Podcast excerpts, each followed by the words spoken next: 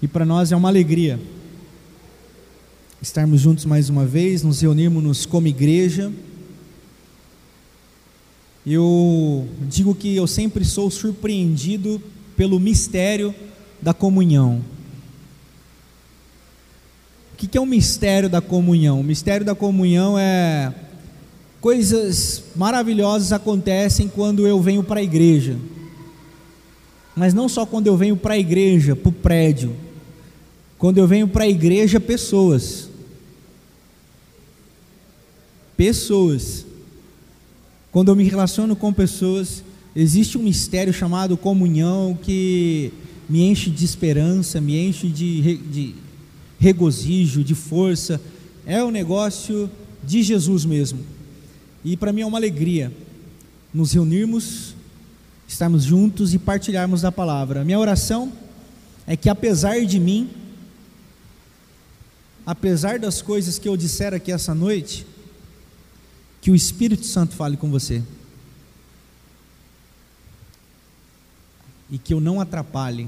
Essa tem sido a minha oração nos últimos tempos. Nosso tema de hoje é Caminhos do Coração.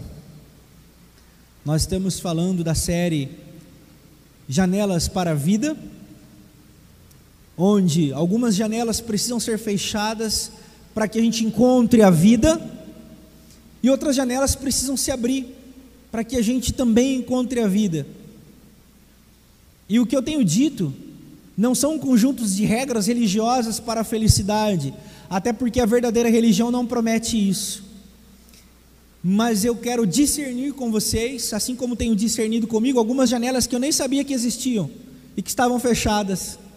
E algumas janelas que existiam do lado de dentro que eu nem sabia que estavam abertas, estavam me fazendo muito mal e eu preciso fechar. Então, o nosso papo é sobre discernir. É sobre arrazoar como o profeta Isaías convidou Israel: Israel, vinde e arrazoeis no Senhor. Ou seja, pensem. Deus deu neurônios para a gente pensar. Deus deu neurônios para a gente pensar.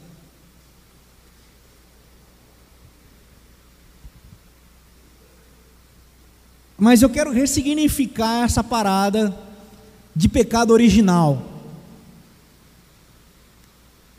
Porque nós aprendemos que todos nós nascemos com pecado original, baseado na teologia do filósofo cristão Agostinho, Agostinho de Hipona. E é uma teologia que influenciou o pensamento da teologia europeia, que influenciou a americana, que influenciou a americana aqui do sul. E essa teologia do pecado original diz que todos nós somos pecadores. E nós nascemos com o pecado dentro da gente, e que nós nascemos com uma tendência para o que é mal. E nós nascemos e somos maus, e aí nós precisamos encontrar Jesus, e Ele nos livra do mal, da maldade que está intrínseca dentro de todos nós, e aí nós somos livres do pecado, e aí nós não somos mais julgados, amém? E é verdade. Mas a minha pergunta é: que pecado é esse? Ah, pastor, é o pecado original, é o pecado que está do lado de dentro, que até a criança tem. É verdade. E o que é o pecado de uma criança? Qual é o pecado de uma criança? Ah, pastor, a criança nasce, ela já é pecadora. Por quê? Se for pelo padrão da igreja, ela não é, porque a igreja trata a igreja trata como padrão moral. E a criança não tem moral. Ela não tem discernimento do que é moral e do que é imoral. E aí, e aí, na minha cachuleta aqui, e nas nos meus devaneios teológicos, eu quero convidar você. Você não precisa concordar comigo, mas eu quero ressignificar essa parada de pecado original. Para mim, pecado original é a capacidade que a gente tem de ser medíocre.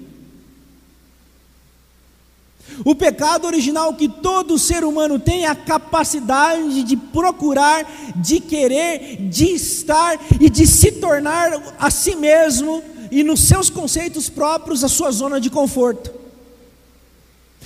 Todo ser humano busca uma zona de conforto e de segurança, desde quando nasce até o último dia de vida. O hinduísta, o ateísta, o cristão católico, o cristão protestante, todo ser humano busca uma zona de conforto para que ele não precise pensar, para que ele não precise mudar, para que ele não precise rever os seus conceitos. É por isso que nós vivemos cheios de certezas, de buscas de certezas e de buscas de respostas, porque nós queremos encontrar esse lugar, nós queremos encontrar as respostas, nós queremos responder todas as angústias do nosso interior. Por quê? Porque dentro de nós existe um comichão, existe algo que nos consome, que se chama pecado original. E na minha teopoesia eu digo que o pecado original não está ligado à nossa moralidade, a nossa, o nosso pecado original não está ligado à nossa capacidade de crer ou de não crer. O pecado original não está ligado à nossa capacidade de interpretar ou não um texto bíblico, porque tem gente que vai ser cego, tem gente que não vai saber ler até o fim da vida. A nosso, nosso pecado original está em não discernir a vida e sermos preguiçosos para morrer, Gabriela. Eu cresci assim, eu nasci assim, eu vou viver assim, eu vou para os quintos dos infernos assim.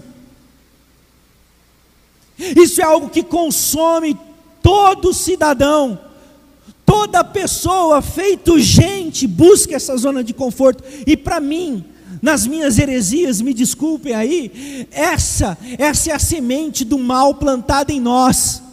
Fique onde está, não pense, não, não raciocine, não evolua, seja você sempre como foi. E conversando com um pastor amigo meu hoje no almoço, ele falou assim: Renato, você já leu uma revista dessas daí de pesquisa científica? Eu falei, rapaz, eu estou dando conta de ler meus livros, vou ler revista científica, mas enfim. É, ele falou assim: a, a, revista fez uma pesquisa científica e disse que nós vivemos na era do emburrecimento. Eu falei, ah, não, isso não precisava nem fazer pesquisa, é só abrir o Facebook e a gente vê isso. Mas enfim, ele falou assim: nós vivemos na era do emburrecimento. Por que vivemos na era do emburrecimento? Porque as pessoas são viciadas nas substâncias que o cérebro libera quando elas ouvem o que elas querem ouvir e concordam.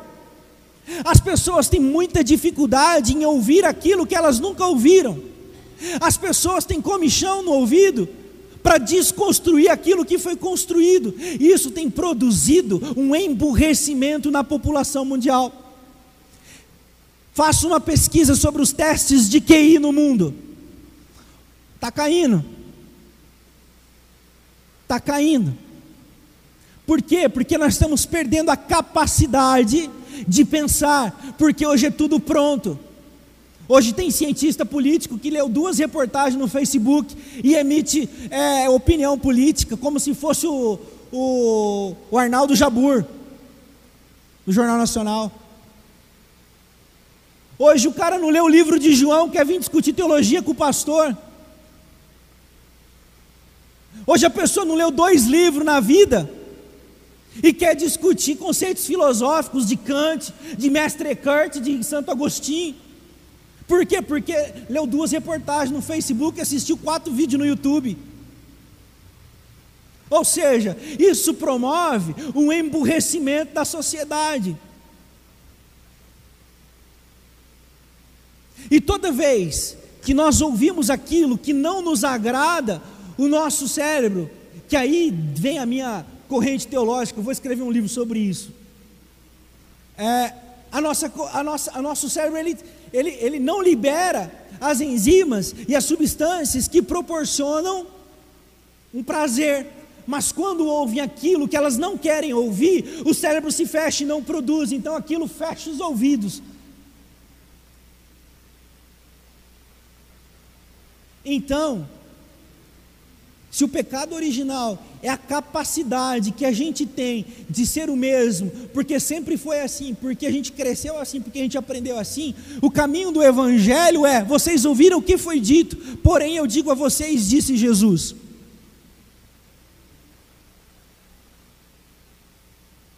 É um caminho de reconstrução. E para nós encontrarmos o caminho dos nossos corações, do seu coração, você vai precisar refazer muitas coisas na sua vida e ouvir muitas coisas que você não queria ouvir. É por isso que quando eu digo que a, a série de mensagens Janelas para a Vida, ela vai falar de algumas janelas que você nem sabia que existiam, é nesse sentido que eu estou falando. E eu vou dizer, você precisa fechar algumas janelas que estavam abertas e que você precisa fechar, porque senão vai dar ruim. Agora, a diferença é como você recebe isso.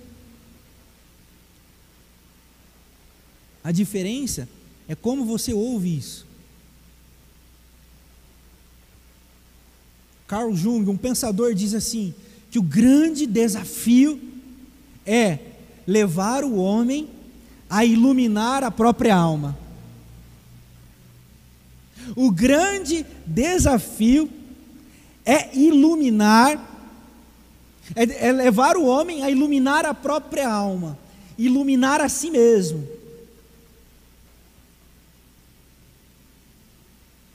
Por isso que Paulo escreve a Timóteo: Conhece-te a ti mesmo e farás bem a ti e aos que te ouvem, Timóteo.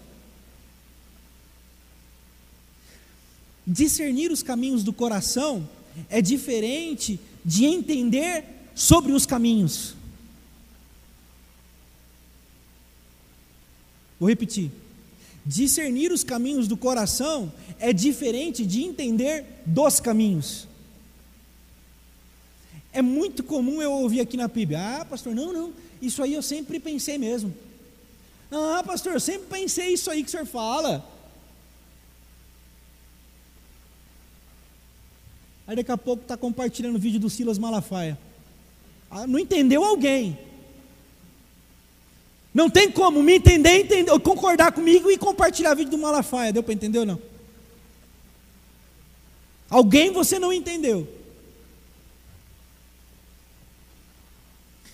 Ou seja, existe um time, existe um lapso do que acontece aqui para o que desce para cá. Existe um time, existe um lapso sobre entender e discernir os caminhos do coração. Você pode até saber o caminho, você pode até saber os conceitos filosóficos, teológicos, cristocêntricos, heréticos que eu falo aqui, mas isso pode não estar no seu coração, isso pode não tocar a sua alma. Isso pode ser simplesmente um conhecimento. E todo conhecimento que não é discernido pelo coração, ele é perfumaria. Porque o cristianismo não é filosofia. O cristianismo não se pauta no mundo das ideias. O cristianismo ele se, pauta pelo terreno do coração. Por isso que tem muita gente que pensa errado, muita gente, eu conheço várias, só que discerniu no coração tem o coração convertido. Às vezes pensa errado, ideologicamente, teologicamente, sociologicamente, é normal, mas discerniu no coração. E tem muita gente que se diz pensador, pensa certo, tem os conceitos certos, pensa profundamente, mas não discerniu no coração, ou seja, não foi tocado pelo Espírito. É por isso que eu convido você após essa breve introdução, abrir comigo a sua Bíblia no livro de Provérbios, livro de sabedoria, livro de conceitos sapienciais, ou seja, conselhos de sabedoria, no capítulo 4, a partir do verso 23. Diz assim, ó, está sendo projetado aqui. Acima de tudo, guarde o seu coração, pois dele depende toda a sua vida. Afaste da sua boca as palavras perversas. Fique longe do, dos seus lábios a maldade. Fique longe dos seus lábios a maldade. Olhe sempre para frente. Mantenha o olhar fixo no que está diante de você. Veja bem por onde anda e os seus passos serão seguros. Não se desvie nem para a direita, nem para a esquerda. Afaste os seus pés da maldade. Amém?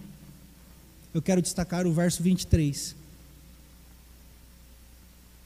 Acima de tudo, guarde o seu coração, pois dele depende toda a sua vida. Entender é uma coisa, discernir com o coração é outra. Ouvir com os ouvidos é uma coisa, ouvir com o coração é outra coisa.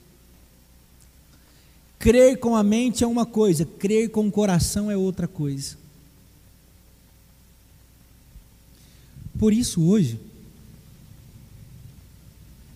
eu quero perguntar para você, e você vai responder para você: quem é você? Quem é você? Para onde você vai? Na vida? Para onde você vai? Na vida. Eu não estou falando de sonho. Eu não estou falando de profissão. Eu não estou falando de que time que torce, até porque nós não podemos comentar nisso até o final desse campeonato brasileiro. É...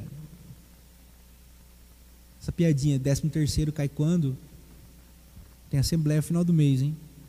É... Eu não estou perguntando da roupa que você gosta de usar. Eu não estou perguntando se você. É, é, é, enfim, eu, eu quero saber. Eu não quero saber, não. Quero que você responda para você: quem é você? E toda vez que você pergunta, se você fechar os seus olhos e dizer assim, quem sou eu? você vai ouvir uma voz, não vai? E essa voz é a sua voz falando com você, tanto que você se ouve na sua própria voz, você não ouve uma voz estranha. Você está ouvindo voz estranha, depois a gente ora, mas é para ouvir só a sua. E aí você conversa com essa voz que é a sua.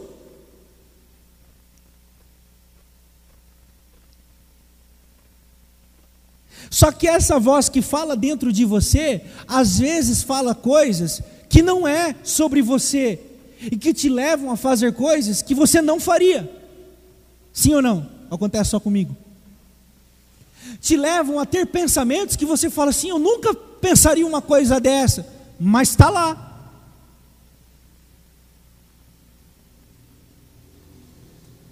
Uma vez alguém falou assim para mim, pastor, eu estou com umas ideias fracas. Eu falei assim, não, aqui não tem espaço para duas pessoas com ideia fraca. Aí a pessoa se assustou. Como assim? O senhor também tem ideia fraca? Todo mundo tem, meu filho. Quem não? Ai, pastor, eu não sei. Então você é surdo de si mesmo. Na nossa cabeça e no nosso coração passam ideias fracas, e quando eu digo ideias fracas, eu vou escancarar aqui, são pensamentos horríveis, que você passa a ter vergonha de você mesmo de ter pensado aquilo, sim ou não? Vontade de matar, vontade de estrangular, pensamentos obscenos. Estou mentindo? Ou só acontece comigo? Amém ou não amém? Amém. Então, eu estou lidando com gente, né? Não é com anjo. Então, esses pensamentos que brotam dentro da gente são vozes que proporcionam caminhos que chegam até o nosso coração. O problema é que quando essas vozes encontram o caminho do nosso coração, Aquele pensamento que você não queria e que você sabe que você não faria, já chegou no seu coração, e quando você vê, você já fez. Se não fez, pensou com verdade. É aí que Jesus orienta os fariseus: olha, vocês não se dizem assassinos, mas se vocês odeiam, vocês já são assassinos. Vocês não se acham adúlteros, mas quando vocês cobiçam a mulher do outro, vocês já são adúlteros. Do que Jesus está dizendo? Jesus não está dizendo das impulsões de pensamento, porque até mesmo o próprio Jesus pode ter tido, porque ele foi 100% humano e em tudo foi tentado. A diferença é que os pensamentos de Jesus não encontraram o caminho do coração de Jesus e não se concretizaram. Então, embora Jesus se revoltou com os fariseus, isso é um impulso de ira, essa ira não encontrou o caminho do coração de Jesus.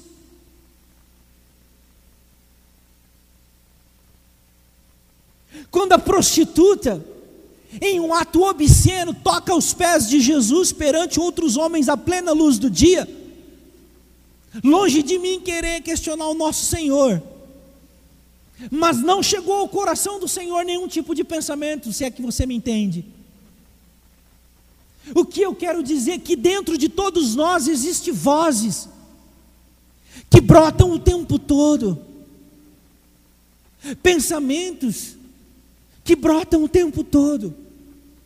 Pensamentos que você não queria ter e que brotam o tempo todo. E o e o mais incrível, esses pensamentos vêm com a nossa voz.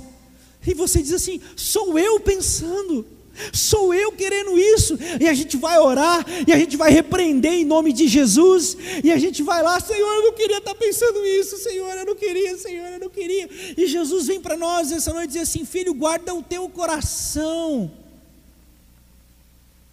Guarde o teu coração do mal e da maldade e aprenda a ouvir as vozes que ecoam dentro de você. Ouça as vozes, por quê? Porque quando você discerne as vozes, você sabe de onde elas vêm, e todas essas vozes que estão do lado de dentro vêm de alguma coisa, vêm de uma mágoa, vêm de uma raiva, vêm de um abuso, vem de um perdão não liberado, e quando nós começamos a discernir as vozes, e nós não ficamos mais com medinho delas, porque a gente é crente não pode ter essas vozes, mas quando nós encaramos elas de frente em nome de Jesus, fala aí, fala aí, o que está brotando? Nós vamos ouvir de onde vem essa voz. Será que ela vem da raiva? Será que ela vem do ódio da cunhada? Será que ela vem do ódio do pai de lá, que bateu em mim, numa surra lá que marcou a minha infância? De onde ela vem? Vamos discernir essas vozes. Por quê? Porque a mente é o lugar onde as coisas trabalham. O problema é quando ela desce para o coração e encontra guarida no coração. Por isso que maldito é o homem que confia no homem, diz a Bíblia. E esse texto, dentro da terminologia hebraica e aramaica, está dizendo: maldito o homem que confia em si mesmo. O que, que é? Maldito o homem que confia no seu próprio coração, ou seja, não, não vai dar nada. Eu sei separar. Meu irmão caiu no coração, um abraço para o gaiteiro, já foi. Um abraço, caiu no coração, contamina a alma. Por isso que a igreja, ela não deve ser o lugar que tolhe os pensamentos. A igreja deve ser uma comunidade terapêutica que te proporciona um encontro com o pior que brota dentro de você. Para que você se encontre na sua nudez e seja capaz de discernir todo o mal que habita dentro de você. E guarde o seu coração, porque do seu coração depende a sua vida. É do seu coração que depende a sua vida. É do seu coração que vai brotar a verdadeira adoração porque é do coração que flui o espírito, ou do espírito que flui para o coração. A ordem dos tratores não vai alterar o viaduto, porque eu estou falando do lado de dentro.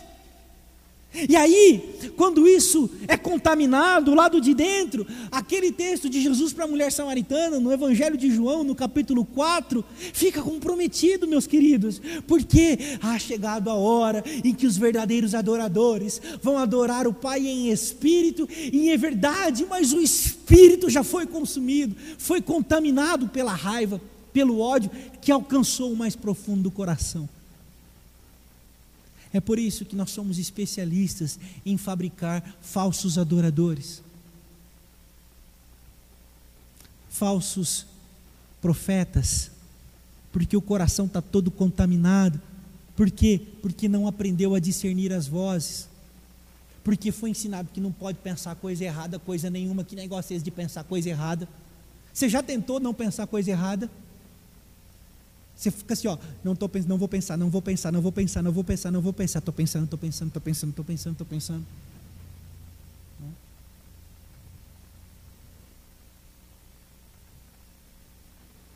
Hum. E aí, nesse mecanismo de fraude, nesse mecanismo de engavetamento de si mesmo, vão se alojando demônios interiores, que não suportam ouvir a própria voz. Que não suportam ouvir as próprias vozes. Por isso que a gente vai escondendo, para não ouvir essas vozes. Isso vai contaminando o lado de dentro. Não é à toa que Jesus olhou para os fariseus e disse assim: Ei, vocês, os caras, nós, vocês. Eu olho para vocês e sim, sei lá, só uma impressão, tal. Vocês são sepulcros caiados. Bonito por fora, todo podre por dentro. As pessoas vêm bonita para a igreja. Às vezes usam até terno de marca para ficar melhor do que o diácono do lado. Gravata bonita. Tocam música bonita. Colocam tênis maneiro. Colocam camisa maneira. Tocam músicas bonitas enfeitam a igreja, a igreja fica bonita, mas é um sepulcro caiado. Porque não aprendeu a discernir as vozes para guardar o coração.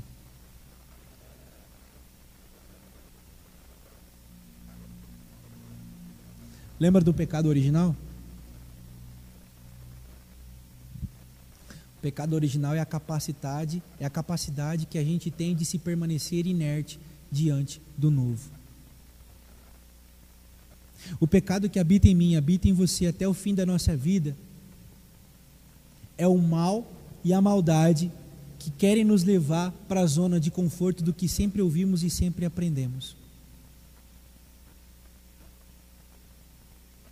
Para que você não se mude, não mude, não se torne uma nova pessoa e aí eu recorro ao Evangelho de João no capítulo 3, no papo de Jesus com Nicodemos.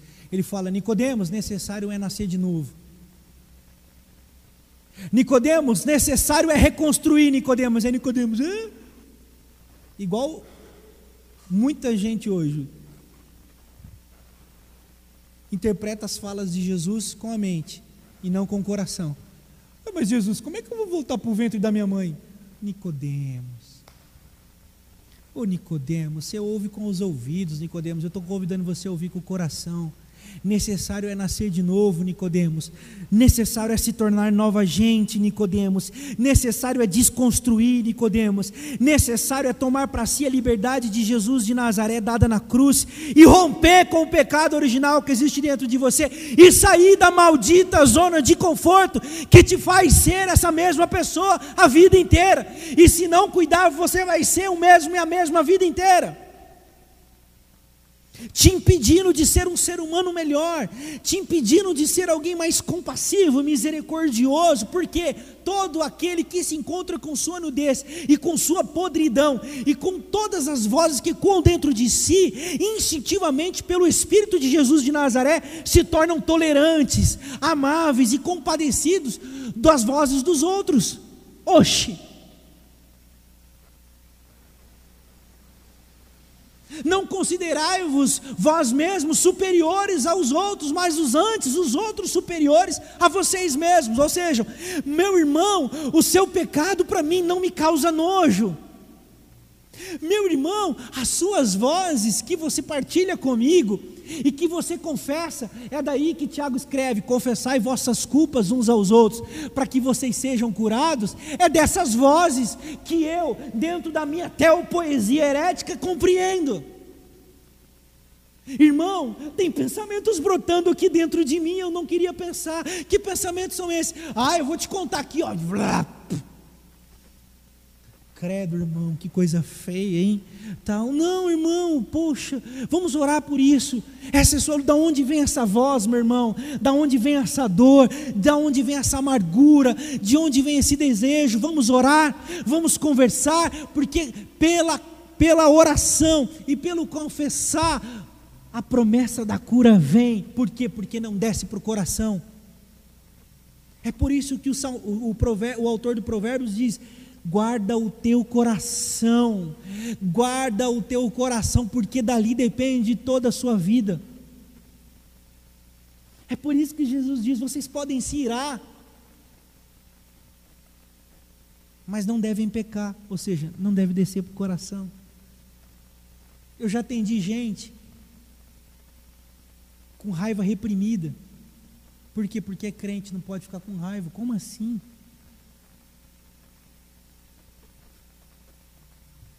Eu estou com ódio, eu estou com ódio, mas eu estou falando só para o senhor aqui, mas eu estou com ódio.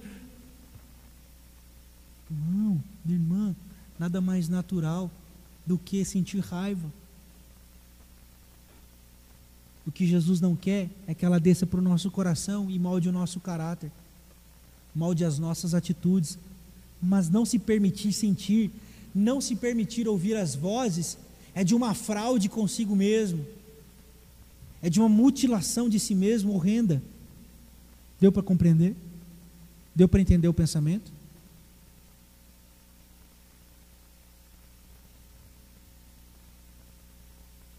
E quando nós começamos a ouvir as vozes que ecoam dentro de nós, nós vamos começar a discernir o que Jacques Lacan, um dos precursores da psicanálise, junto com vários outros, ele diz: a filosofia diz, penso, logo existo. Jacques Lacan vai dizer: onde eu não sei que estou pensando, ali eu existo de verdade. A gente chama isso de subconsciente. Eu vou dar um exemplo. Aconteceu um episódio no feriado passado comigo, em que conscientemente eu estava tranquilo. Não, estou bem, estou administrando a situação, está tudo bem. A Fabiana falou assim: por que, que você está irritado assim? Eu falei assim: eu não estou irritado. Ela falou assim: você está você tá diferente, o que, que você tem? Que você está mal-humorado, tal. O meu consciente, lógico que não, estou lidando bem com essa situação, está tudo tranquilo. Eu, eu vou contar. Eu não sei. Eu não sei. Vai, vai. Como é que está a nossa audiência aí, irmãos? Tem uma, tá assistindo? Tem, tem galera. Fica para o próximo episódio, então, queridos. Não, brincadeiras à parte, mas é, é, é um episódio novo para mim. Minha mãe é viúva há quatro anos.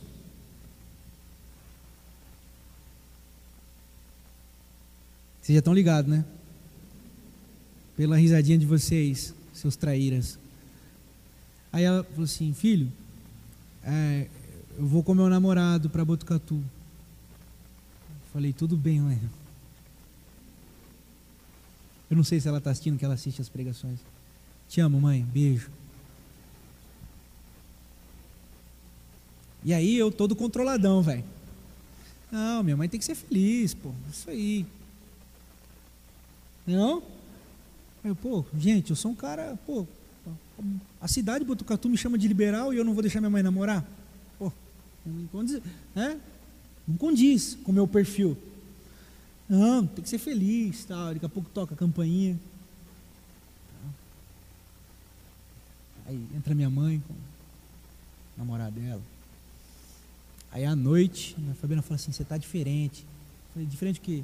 Falei assim, você está irritado. Falei, lógico que não. Ela falou assim, e eu sei porque você está irritado, porque mulher conhece a gente. Ô coisa, né? Putz grila, eu acho que assim, mulher tem um radar E quem fez o curso de casados, por exemplo, sabe que é verdade. A mulher tem um radar que. Não, putz, vocês não chegaram nessa lição ainda? Já chegou. É, eu pensei que tinha dado spoiler aqui para a galera do Casados para Então, é, e aí, a Fabiana falou assim: você está irritado. Só que no meu consciente eu não estava. Só que o meu subconsciente estava gritando. Porque mãe é sagrada. Então, como assim? A minha mãe. Mas na minha cabeça estava tudo bem conceito formado, um jovem rapaz de 33 anos, pai de família, tem que entender essas coisas. Mas o meu subconsciente de filho estava gritando através das minhas ações. Por que, que eu estou contando isso? Fecha aspas do meu testemunho porque o nosso subconsciente, onde a gente não está pensando, é o que a gente é de verdade. E quando nós começamos a ouvir a voz que grita dentro da gente, e que a igreja ensina a gente a tolir, e que a igreja diz, não, porque isso é o pecado, falando que a gente não quer ouvir, fraudam o nosso verdadeiro eu e nos roubam a oportunidade de encontrar com algo sagrado da gente. E às vezes essas coisas descem para o coração, meus queridos. Aí só o sangue do cordeiro mesmo, é muita dor, é muita ferida, é muita luta para amadurecer. E ó, digo mais, vai morrer muitas vezes sem tratar.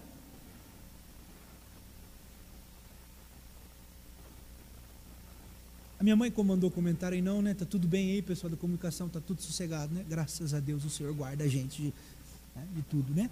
Então, é, deu pra, ok? Guardem, guardem o coração. Mas procurem discernir as vozes. Qual é a voz que fala dentro de você? Quem são essas vozes que falam dentro de você? E quando você aprender a discernir as vozes, o Espírito vai falar com você através também de uma dessas vozes. Pastor, e como é que eu vou saber que é o Espírito Santo?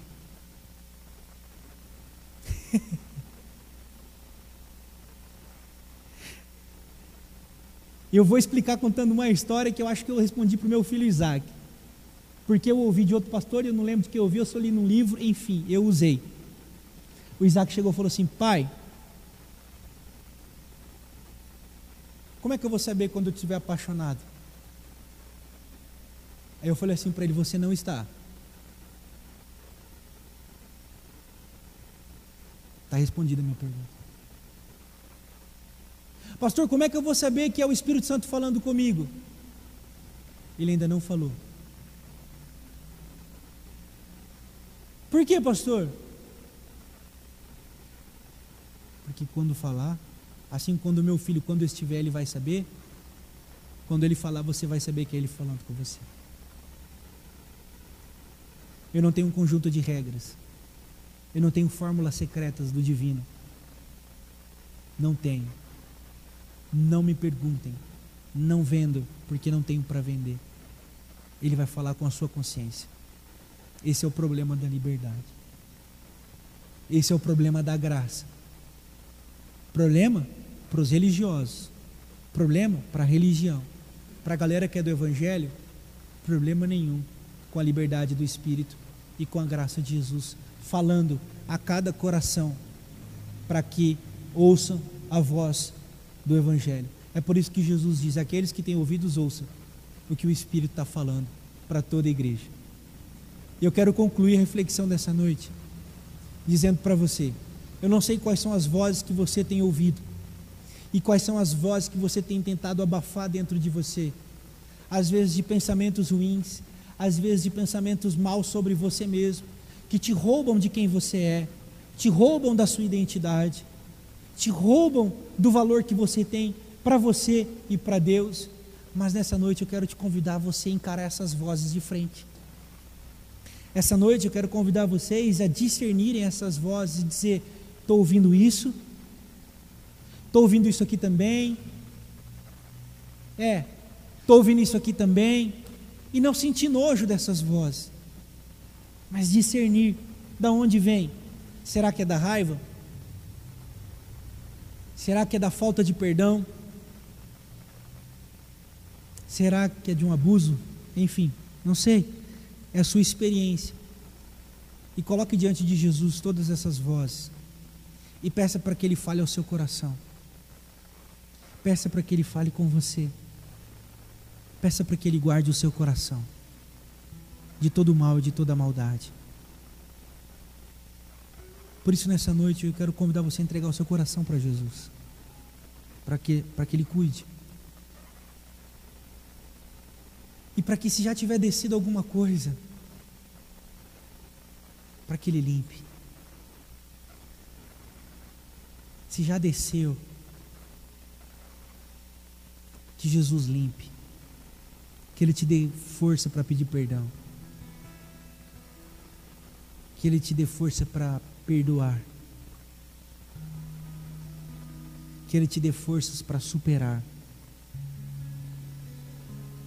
Se seu coração foi ferido, que Ele cure as feridas. Se seu coração está sangrando, que o sangue de Jesus cure toda dor. Se você entrou aqui essa noite sem esperança, que Ele traga esperança para o seu coração. Eu quero convidar você a se colocar de pé.